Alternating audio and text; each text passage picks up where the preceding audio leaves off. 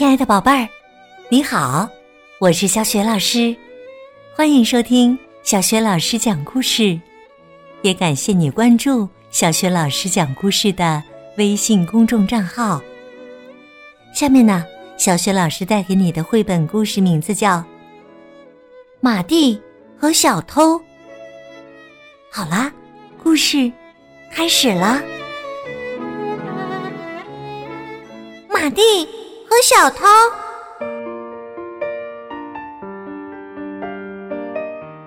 这个星期三，我上了整整一下午的艺术轮滑课。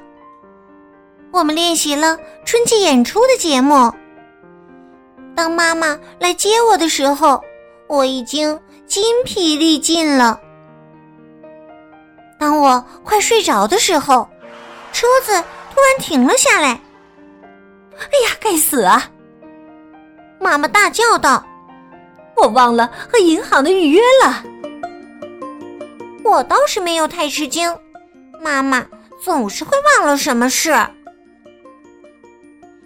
我本来想在车里睡大觉的，但是妈妈不同意，我只好抓起书包和妈妈一路狂奔到了银行。银行正准备关门呢，在大厅的接待处，有人告诉我们去哪里能够找到兰哥先生。他正是妈妈要约见的银行工作人员。我们终于找到了办公室，兰哥先生正准备离开呢。妈妈喘着粗气对我说：“小马蒂，去那边等我两分钟吧。”我知道的，妈妈口中的两分钟，往往要比实际时间久得多。于是啊，当我看到远处一个空办公室里有沙发的时候，我决定过去睡一个小觉。突然，我从睡梦中惊醒，我看了一眼钟，现在是晚上八点十二分。哎呀，我已经睡了一个多小时了。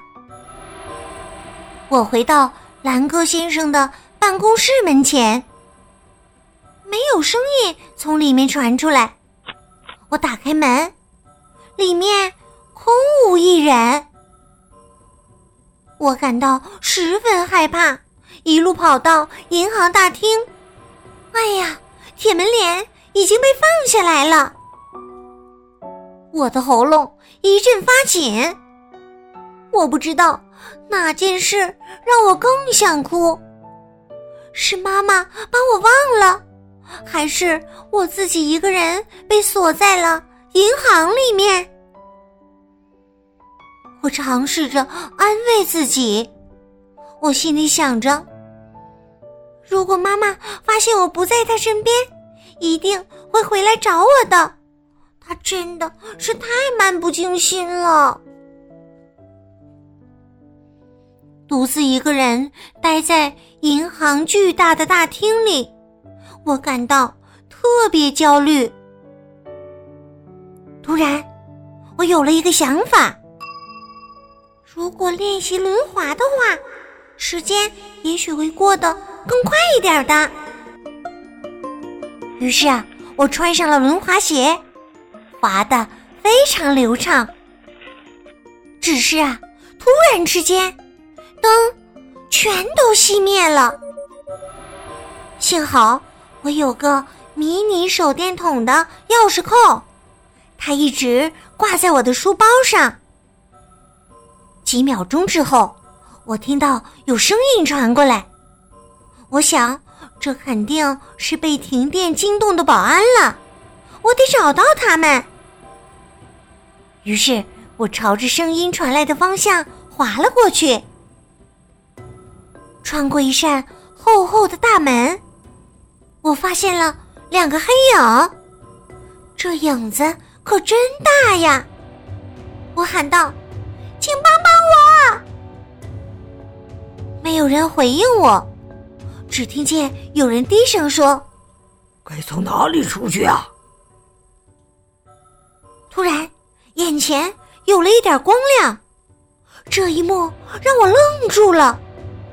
大厅里有两个戴着面罩的男人，其中一个试图打开保险箱，另一个人十分强壮，正在用手电筒给他的同伴照亮呢。啊，他们是小偷！他们切断了电源，就是为了让外面的人看不到他们。实在是太害怕了，就飞一般的跑开了。我撞到了走廊尽头的一扇门，幸运的是门开了。这是一个超级小的房间。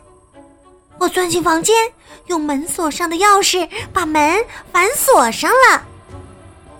我刚想坐下来，就感觉撞到了什么东西，然后。听到有人声音低沉的抱怨道：“嘿，小心点儿啊！”我举起迷你手电筒，啊，竟然是妈妈和兰哥先生。他们被绳子捆得像香肠一样。妈妈并没有忘记我，她被小偷绑起来了。找到妈妈的我，大舒了一口气，大声尖叫道：“妈妈！”但是我马上就后悔了，因为小偷一定听到了我的声音，他们马上就会过来了。我双手颤抖着解开妈妈身上的绳子，她凑到我耳边小声说：“我可怜的宝贝儿。”我刚才太担心你了。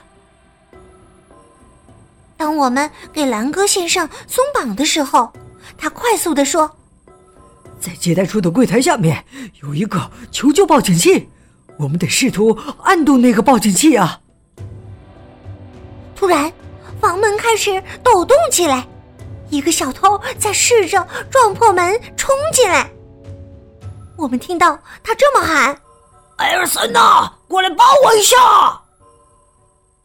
兰克先生指示我们贴着墙站着。他说：“我们应该在他一个人的时候开始行动。”兰克先生把门猛地打开，那个小偷本来正在用力撞击，这一下呀，他结结实实的摔在了地上。我们急忙朝外跑去。兰克先生把那个小偷锁在了房间里。我飞快的朝入口大厅的方向滑去。这时，在月光下，我看到了另一个大块头小偷突然出现在走廊的尽头。他叉开两腿，大张着双臂，挡住了我的去路。现在可不是退缩的时候啊！我直接朝他冲过去，在最后一秒，我蹲了下来，哈哈，这样我就能从他的两腿中间穿过去了，速度像子弹一样快。小偷太惊讶了，一下子失去了平衡。妈妈和兰哥先生也朝小偷扑去，幸运的是，这个小偷因为摔倒已经有点晕头转向了。否则，想把他制服还是有点吃力呢。在走廊里划了最后一段直线后，我终于钻到了柜台后面，按下了报警器。一阵刺耳的铃声响了起来。几分钟之后，警察到了，把这两个小偷带走了。第二天，兰哥先生。妈妈还有我的照片出现在了报纸上，而且为了对我表示感谢，兰哥先生送给我一双金灿灿的轮滑鞋，让我的春季剧目表演获得了巨大的成功。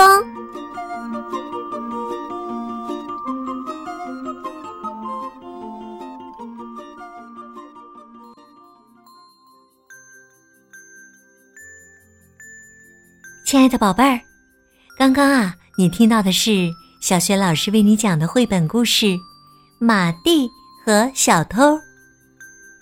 为了表示对马蒂的感谢，朗克先生送给他什么礼物了？